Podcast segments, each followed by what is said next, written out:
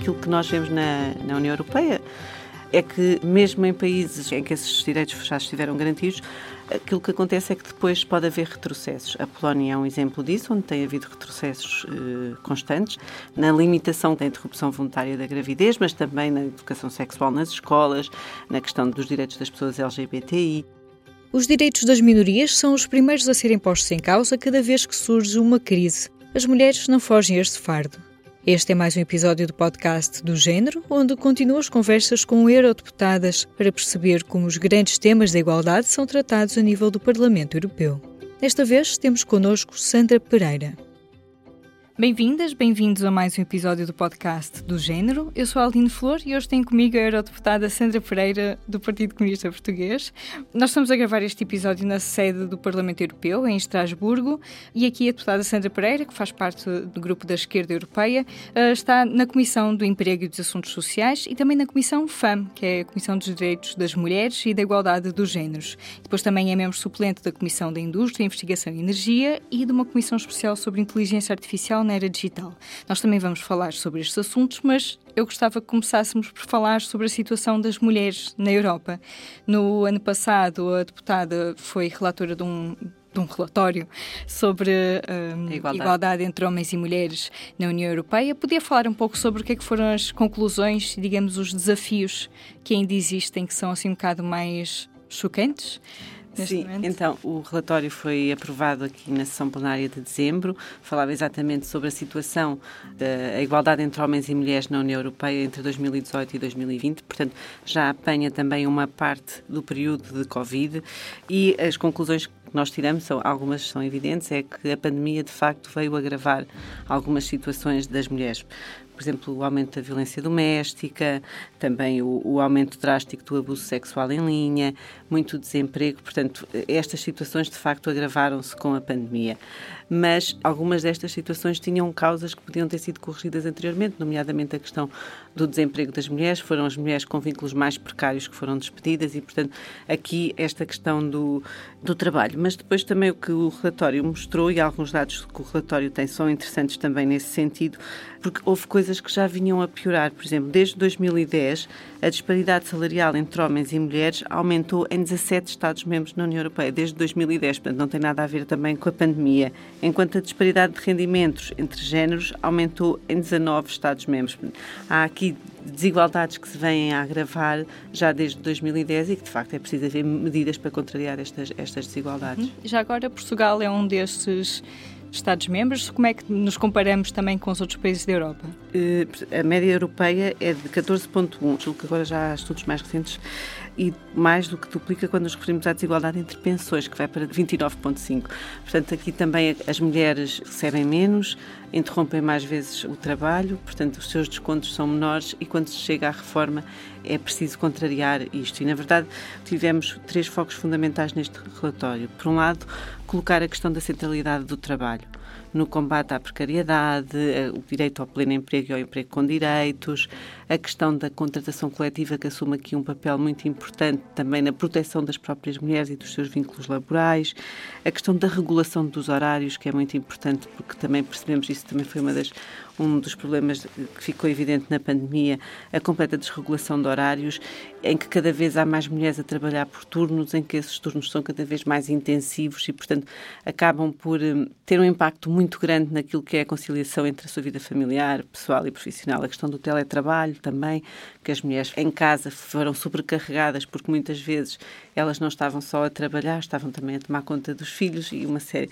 Portanto, esta questão da centralidade do trabalho, em que de facto é preciso ter medidas do trabalho com direitos e avançar também aqui na, na valorização dos salários e das pensões para que estas disparidades sejam corrigidas. Sim, até porque dois assuntos que se tem falado muito também no Parlamento Europeu são, por um lado, a questão, do, como falou, do, do, dos cuidados, das mulheres estarem, não só de terem uma carga doméstica maior ainda, mas também de estarem, serem mais predominantes em trabalhos da economia informal, emprego menos bem remunerado, não é? E extremamente precário, mas também, quando falo das pensões, uh, se calhar há sinais que isto não vai mudar muito, porque também com a digitalização, por exemplo, né, na transição digital, que é um dos grandes objetivos que temos, desafios que temos, também há mais homens nos empregos uhum. novos, não é? nos empregos do futuro, e que são mais valorizados e mais bem remunerados. Ou seja, quando as mulheres avançam em algumas outras áreas, há outras que vão sendo criadas para serem mais importantes. E, e continua a haver esta desigualdade também, não é? Exato.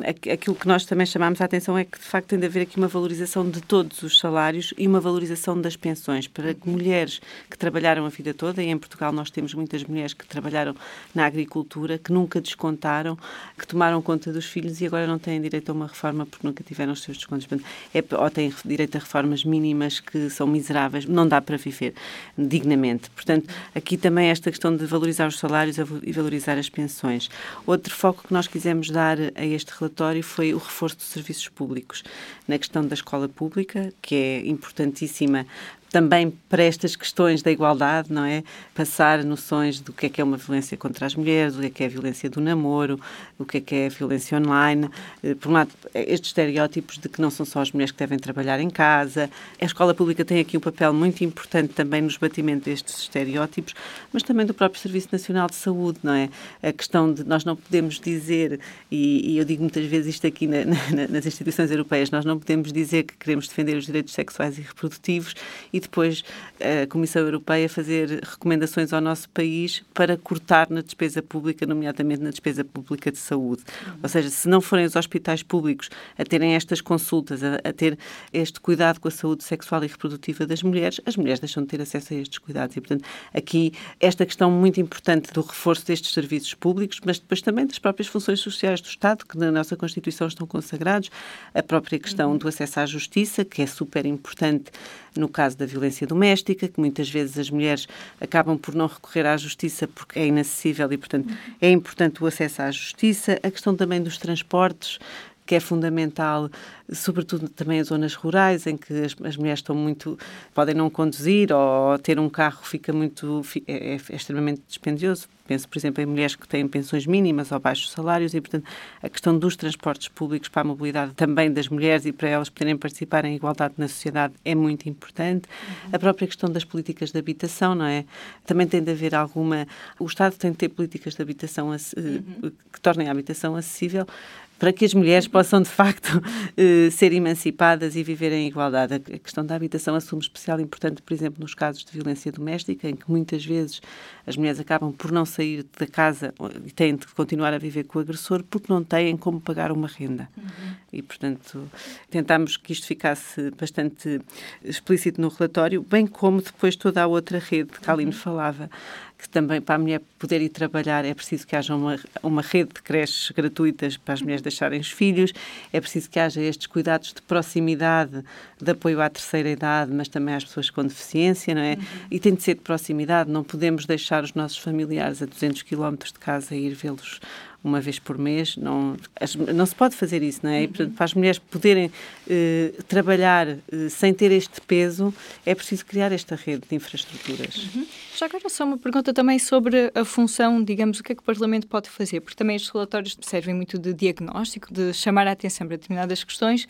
mas o Parlamento também poderá ter alguma, alguma influência para algumas coisas. Mas por outro lado, esbarra, e muitas vezes até temos esse cuidado com as competências, não é? porque uh, na União Europeia também há coisas que podem ser decididas ou indicadas pela Comissão, uh, há questões que são partilhadas, mas há, outras que continuam sob a alçada dos Estados-membros. Por exemplo, o Serviço Nacional de Saúde é algo que tem que ser decidido pelos Estados-membros, a educação tem que ser decidida. O trabalho também. Exato. Quando vocês, eh, por exemplo, falam no relatório e depois há uma, uma resolução e há recomendações que são feitas, como é que é feita depois essa decisão? Digamos, quais são os limites de imposição? Porque não queremos que seja imposto, mas ao mesmo tempo também queremos que as coisas boas sejam recomendadas. Como é que vocês traçam essa. Eu, eu julgo que a Alina usou a palavra certa, que eu, na altura usei bem muito para este relatório, que é um diagnóstico. Este relatório é um diagnóstico da situação. Okay. E depois aquilo que nós fazemos, na verdade, é dizer aos Estados-membros e à Comissão que de facto as medidas podem ser por aqueles caminhos. Indicamos caminho para as medidas, mas tendo sempre noção do que é que é competência dos Estados-membros e o que é que é competência da União Europeia. Na verdade, a questão de saúde uhum. uh, são competência exclusiva dos Estados-membros e foi por isso também que eu digo, apesar de ser uma, uma competência exclusiva dos Estados-membros e os Estados-membros poderem, de facto, investir no, no, Serviço Nacional de Saúde, e o nosso uhum. precisa desse investimento, realmente, mas depois também há as questões orçamentais aos quais os Estados-membros estão condicionados, nomeadamente através das questões do déficit, destas recomendações que vêm semestralmente para, para acabam por ter essa influência e depois também acabam por condicionar aquilo que deve ser uhum. o investimento e, e, o desenvolvimento que cada Estado-membro deve seguir e deve, e deve apostar. Uhum. Um, e ao mesmo tempo também chamar a atenção para os problemas, neste caso do Serviço Nacional de Saúde, é muito evidente que, uhum. havendo vontade que em Portugal se invista no, no, Serviço Nacional de Saúde, que a Comissão depois não proceda a recomendações a dizer não, não, não fazes, não podem fazer mais despesa pública no Serviço Nacional de Saúde. Uhum. Outra frente que nós tivemos neste relatório uhum. prende-se com a violência sobre as mulheres. As violências das quais as mulheres continuam a ser eh, vítimas, seja na violência doméstica, seja a violência no trabalho, com pressões eh, e assédios de todos os, os níveis. Interessante que esse também é outro tema que é uma tecla eh, bastante batida pelo Parlamento, mas que é muito difícil de entrar em alguns países da União Europeia, não é? Estava a pensar, mesmo a Convenção de Istambul, Sim. que não é necessariamente da União Europeia, é do Conselho Sim. da Europa, mas que uh, uma, uma grande maioria aceitou, nem sequer se conseguiu que a União Europeia adotasse, uhum. digamos, como um, um, bloco. Como é que depois. Há Estados-membros que também não, nem sequer a ratificaram, não é? Portanto, sim, sim, sim. É, é, achamos sempre que aqui também a luta das mulheres nesses países também tem de se fazer valer uhum. para que, de uhum. facto, a sua voz seja ouvida e a, e, a, e a sua emancipação seja atingida. Nas questões da violência doméstica, nós também incluímos aqui a questão da prostituição e em breve vamos uhum. ter também relatores sombra de um relatório sobre, sobre a prostituição. Um novo relatório, porque também foi já, já faz fazem alguns anos, né, desde Sim, que o vai, agora, mas agora está daqui a uns meses vamos já ter um novo relatório para a questão da, da prostituição, portanto uhum. O Parlamento também está dividido, não é? Há uns que, Os feminismos estão divididos. Querem, querem a regulamentação, outros são, são pela abolição, portanto acho que vai ser um relatório também interessante, mas para nós de facto a prostituição é uma forma de violência e de exploração uhum. das mulheres e, e, é isso que também iremos, uh, iremos contribuir no relatório para que essa visão fique no relatório. Mas também já foi, o, foi a visão do Parlamento na última vez que se falou Eu, sobre o, o, assunto, né, de, uh, digamos, o modelo nórdico foi o que depois prevaleceu na visão, assim, mais ou menos sim, geral. Eu, eu julgo que, que, continua a ser, mas também vamos ver depois na, na uhum. votação, não é? Como é que vai, como é que vai ser? A, a, própria questão também das barrigas de aluguer, também vamos ter em breve um relatório sobre isso. E aí também há, também há muitas divisões, não é? Se, sim, se, sim. Como é que, o enquadramento é que... que... se dá pode definir uh, tudo, não é? Eu julgo que agora também as coisas na situação da Ucrânia ficou evidente que uh, os bebés não foram entregues e na verdade são quase mercadorias, não é? É uma encomenda que não foi entregue e acho que isso nos deve fazer pensar sobre esta mercantilização, por um lado do corpo da mulher, mas também do próprio ser humano que ela gerou uhum. e que depois foi objeto de negócio e com todas estas coisas que acontecem depois, uh, que dizer, está ali um ser humano que não tem a, a dignidade que merece ter, não é? Uhum. Portanto, julgo que também é importante referir isso. Portanto, foram estes três, estas três linhas que nós tentámos ter neste relatório. Por, por um lado, então, a centralidade do trabalho, o reforço dos serviços públicos e das funções sociais do Estado uhum. e, por último, a questão da violência sobre as mulheres, uhum. uh, que tivemos medidas concretas, por exemplo, na questão da violência doméstica, em que se fizesse a monitorização dos agressores, para que eles não voltassem a repetir a agressão numa, numa nova relação.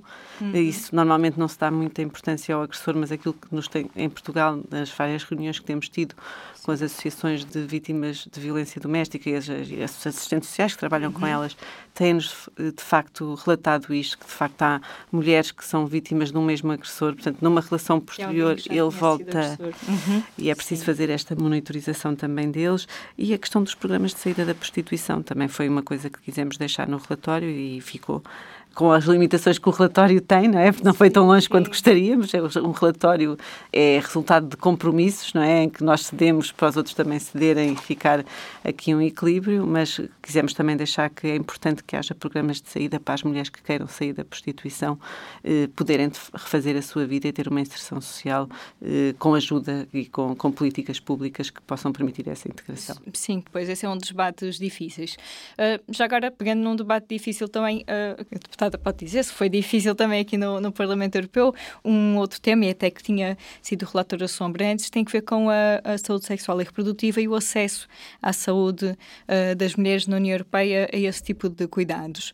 Isto muitas vezes uh, também acaba por ser um, um, tema quase fraturante. Podia falar um pouco sobre qual é o estado, digamos, do acesso a esse tipo de cuidados de saúde e que diferenças há entre, primeiro, as sensibilidades, mas também concretamente na vida das mulheres mulheres uh, uh, pela Europa. Nós conhecemos melhor o caso, por exemplo, da Polónia, onde há uh, limitações grandes à IVG, mas que outras questões também, se calhar, é que foram levantadas? Sim, nós, na, na, neste relatório, as forças mais conservadoras e mais reacionárias aqui do Parlamento tentaram levar a questão apenas para a questão da IVG mas os direitos sexuais e reprodutivos são mais do que isso, não é? É ter acesso a consultas de planeamento familiar, é ter acesso a meios contraceptivos, é ter acesso a consultas pré-natal, portanto, é, é, era mais que isso. Mas, na verdade, centra-se muito nessa questão e aquilo que nós vemos na, na União Europeia é que, eh, mesmo em países em que esses direitos já estiveram garantidos, aquilo que acontece é que depois pode haver retrocessos. A Polónia é um exemplo disso, onde tem havido retrocessos eh, constantes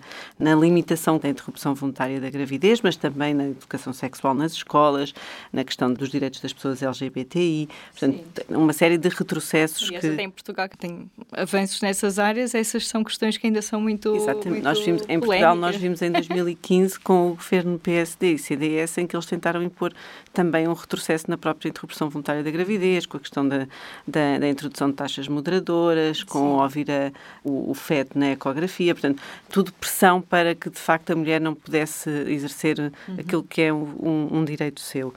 Mas na, na, um pouco por toda a Europa isto também acontece. Podemos falar da Polónia, podemos falar da Hungria, na Eslováquia, mas mesmo aqui em Espanha, ao lado, nos governos locais e regionais, onde, onde a direita forma parte desses governos, esses retrocessos também se sentem diariamente, ou na Alemanha, ou em outros países da União Europeia, em que de facto quando as forças mais conservadoras estão no poder, este é logo um dos aspectos onde se vão sentir retrocessos na vida das mulheres. Portanto, é daqueles uh, direitos que nós nunca podemos achar que estão garantidos, uhum. que lutamos por eles e, portanto, eles estão garantidos. É preciso uh, mantê-los sempre uhum. vivos e mantê-los sempre na agenda e, e defendê-los sempre. Uhum. E já agora, como é que se dividem assim as sensibilidades? Neste, neste relatório, não tenho presente isso agora, mas parece-me que o PPS dividiu na, na, na forma como. A votação depois uh, de... Sim, mas não. a extrema-direita, mas foi um relatório, nós eh, recebemos uma caixinha com feto.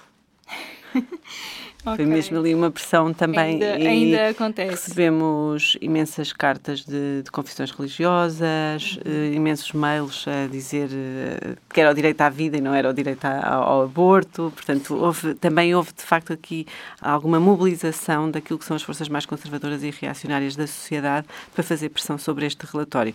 Da, da nossa parte, nós tivemos sempre em conta que, sabendo que isto são competências dos Estados-membros, mas ah, também não podemos deixar de prestar solidariedade a estas mulheres que não têm estes direitos assegurados. E, portanto, sempre também tendo isto no, no, espírito, aliás, na altura em que foram limitados os direitos das mulheres polacas, em janeiro de 2020, 21. Uhum. Eu próprio em Portugal dinamizei uma carta de solidariedade em que dezenas de mulheres, de figuras públicas de diferentes áreas, assinaram a carta exatamente de solidariedade, porque nós também em Portugal, quando lutámos pela interrupção voluntária da gravidez, para que ela fosse de facto uma realidade e as mulheres uhum. pudessem ter acesso a ela, também recebemos muita, muita solidariedade de mulheres por todo o mundo e, portanto, de certa maneira quisemos também retribuir essa solidariedade que nos foi dada a nós mulheres portuguesas, também quisemos retribuí-la às mulheres placas. Sim. Um, muito brevemente, eu também não queria deixar, antes de passar assim para a conclusão, falar um pouco sobre as outras áreas em que a deputada também trabalha, na Comissão do Trabalho e também na área do digital, não é? De, de, e da indústria, de... sim. Exato. Não sei se o faz sempre com esta perspectiva de género, mas também porque os desafios são múltiplos. Uh... Sim, então, por causa da centralidade do trabalho que nós também damos a esta questão da emancipação das mulheres, não é? Porque é determinante para nós o trabalho na, na, na emancipação das mulheres. Na Comissão do Emprego também acaba por ter alguns contacto com alguns dos relatórios que passam também pela Comissão das Mulheres, nomeadamente agora vamos votar uh, um sobre a Diretiva da Transparência Salarial. Portanto, isto é um relatório que é a meias entre as duas comissões e, de facto, é uma diretiva que vem trazer uh, a lume coisas que a nossa Constituição já consagra, não é? Em que, Portugal, que o direito que para trabalho igual, salário igual, ou os próprios tratados da União Europeia também têm este direito, mas a verdade é que ela não se aplica e, portanto, muitas vezes nós também dizemos que não basta estar na lei, é preciso estar na vida. Não basta ser letra de lei, é preciso ser efetivado na vida. E este é mesmo um desses casos. Mas nós também não temos ilusões de que esta diretiva, por si só, vai melhorar os salários das mulheres. Porque, de facto, se não houver essa valorização dos salários e se não houver por parte das autoridades nacionais, se elas não forem reforçadas, para terem eh, meios no terreno e para se poderem deslocar às empresas e para poderem, de facto, exercer aquilo que é o seu trabalho, a sua profissão, o objetivo da sua função, as suas funções, esta diretiva vai acabar por também cair uma, uma vez mais em saco roto, porque, na verdade, não vai ter impacto na vida das mulheres. É uma diretiva que, por si só, se não for acompanhada de outras medidas, ok, não há transparência salarial. Então, tem de haver medidas, não é? Sim. E, portanto, eu julgo que é por aqui também um bocado esta. Chamamos a atenção para esta questão de a diretiva por si só, se não houver valorização dos salários e se as autoridades nacionais não tiverem meios para ver se a lei está a ser aplicada ou não, e a lei uhum. em Portugal já existe, acaba por ser eh, muito limitada e o seu impacto pode ser limitado na vida das mulheres. Depois, sobre a transição justa, então, Sim, eh, temos trabalhado também sobre isso na, na, na, questão da indústria. Nós sabemos que tem de ser feita quer a transição digital, quer a chamada transição ecológica. São dois dos objetivos e que estão sempre na agenda aqui das instituições europeias, mas depois preocupa-nos como é que elas são aplicadas nos Estados-membros. E chamamos várias vezes a atenção e fizemos várias perguntas à Comissão também sobre isto, porque, por exemplo, a questão de se terem encerrado a refinaria de Matosinhos e as centrais, as centrais a carvão em Portugal parece-nos que foi precipitado. Nós compreendemos que, de facto, eh, tem de haver aqui algum tipo de. Por causa das alterações climáticas, tem de haver medidas efetivas, mas parece-nos que estas medidas foram até, de certa maneira, contraproducentes, porque se fechamos uma refinaria, mas ainda estamos completamente dependentes dos seus refinados, significa que temos que ir comprar os refinados ao país ao lado que mantém as suas refinarias abertas. E isto não só aumenta a nossa dependência externa, como também não traz nenhum ganho ambiental, porque aquilo que nós deixamos de produzir passou a produzir a, a, refinaria do país ao lado. Externalizamos essa. E ainda por cima com todo o impacto depois do transporte daquilo que são os produtos de que nós dependemos, não é? Portanto, parece-nos que aqui, na transição justa, isto também tem de ser equacionado. O papel dos trabalhadores, a questão da, da própria produção de cada país, a produção nacional de cada país, aquilo que é importante para o seu desenvolvimento, eh, tudo isto tem de ser equacionado e não pode ser eh, uma coisa que só para cumprir objetivos e para cumprir estatísticas, porque depois, na prática, são os trabalhadores e os povos que vão sofrer as consequências. Uhum, sim. Já agora, também há uma perspectiva de género quando olhamos para esta transição ecológica, porque, no geral, a história nos mostra sempre que as mulheres são as primeiras a sofrer com as mudanças, não é? Isto já se começa a ver neste caso, já se prevê. Como é que podemos estar atentos e atentas para. para... Eu, eu não, não, não, não poria tanta questão no, do género, mas de regiões, se calhar sim, não é? Que se calhar são sempre as regiões mais. mesmo esta questão da, da, da transição. Se calhar não vamos depois estar a criar unidades mais uh, verdes, mais ecológicas, em zonas onde não há tanta gente, não é? São sempre, são sempre as mesmas regiões que já estão desenvolvidas onde irão estar novas unidades e, portanto, aqui se calhar a, minha preocupação é mais entre regiões que foram esquecidas, uhum. e penso também no interior de Portugal, não é? Em detrimento de outras regiões. É um bocadinho aquela Podia questão. ser uma oportunidade então para, para o desenvolvimento, Exatamente. para juntar, ou seja, e, isto é tudo um puzzle que a União Europeia nós, também tem ajudado a fazer e os países são desafios dos países e que se calhar. E nós temos chamado ser... também a atenção para isto, uhum. na questão de, nesta que é, que é a chamada estratégia da industrialização da União Europeia, nós temos chamado a atenção que essa estratégia não seja de reindustrialização dos mesmos de sempre, ou seja, dos países que têm sido reindustrializados, mas à custa da desindustrialização de outros países. E o nosso país é um exemplo disso que, de facto, perdeu indústria para que outros pudessem ganhar a indústria e tornarmos-nos dependentes desses países. E se houver, de facto, uma estratégia de industrialização, que depende de cada país, que tenha em conta também todos os territórios, para que, de facto, não continue a haver territórios e regiões esquecidas. Foi esta a conversa com a eurodeputada Sandra Pereira, eleita pelo Partido Comunista Português. Antes de terminar, gostava de partilhar uma novidade. Em cada episódio do podcast do género, vou incluir leituras de manifestos feministas. E como lançamos este episódio no 25 de abril, convidei a Sofia Branco, antiga presidente do Sindicato dos Jornalistas, uma feminista que sempre me inspirou e atualmente faz parte da equipa que está a organizar as comemorações oficiais dos 50 anos do 25 de abril. Para este desafio, a Sofia escolheu ler os seus excertos preferidos das novas cartas portuguesas. Em salas nos queriam às três, atentas, abordarmos os dias com muitos silêncios de hábito, muito meigas falas e atitudes. Mas tanto faz aqui, ou em Beja, a clausura, que a ela nos negamos, Nos vamos de manso ou de arremesso súbito, rasgando as vestes e montando a vida como se machos fôramos, dizem. Fêmeas somos, fiéis à nossa imagem, oposição sedenta que vestimos, mulheres pois sem procurar vantagem, mas certas bem dos homens que cobrimos. E de novo nos encontramos juntas as três, igualmente aqui, como em muitos outros tempos e decisões, recusando sermos sombra, sedativo, repouso de guerreiro, guerreiras nós, mulheres do corpo inteiro e segura mão. Putas ou lésbicas, tanto se nos faz que nos nomeiem, desde que se lute e não se perca. É tempo de se gritar chega e formarmos um bloco com os nossos corpos. É com estas palavras das novas cartas portuguesas, um livro riquíssimo escrito pelas Três Marias, Maria Isabel Barreno, Maria Teresa Horta e Maria Velho da Costa, lidas aqui pela Sofia Branco, terminamos este episódio do podcast do Gênero. Se gostou de ouvir, subscreva o podcast, dê-nos 5 estrelas na sua aplicação preferida e partilha. Eu sou a Aline Flor, desejo-vos um bom 25 de Abril. Viva a liberdade!